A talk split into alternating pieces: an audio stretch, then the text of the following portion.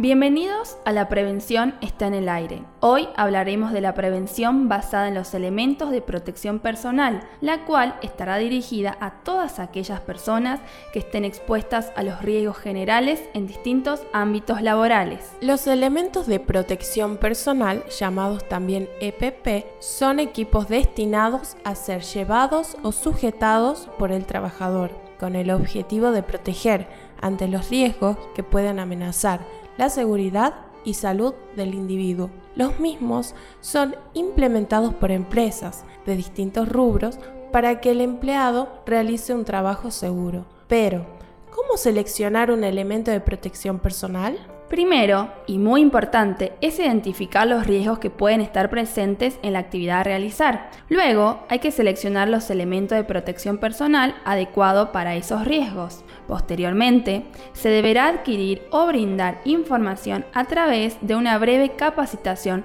para el uso y cuidado de los mismos. Luego de su uso, se deberán limpiarlos y guardarlos. Por último, descartar cualquier tipo de elemento de protección personal que se encuentre defectuoso. ¿Qué pasa si no los usamos? ¿Podrías explicar para qué sirven algunos EPP? Los protectores oculares protegen los ojos de impactos de partículas de, de impactos de partículas de distinta intensidad y exposición a la radiación óptica. El casco protege la cabeza, el cerebro y la cara.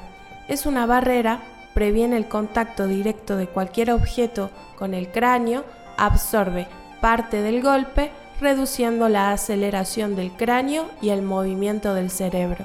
El calzado de seguridad ofrece protección, particularmente a los dedos de los pies contra accidentes mecánicos, químicos, eléctricos y térmicos eléctricos y térmicos, según el puesto de trabajo. Una gran familia te espera. Haz de la seguridad parte de tu día a día. Muchas gracias por su atención y hasta el próximo episodio.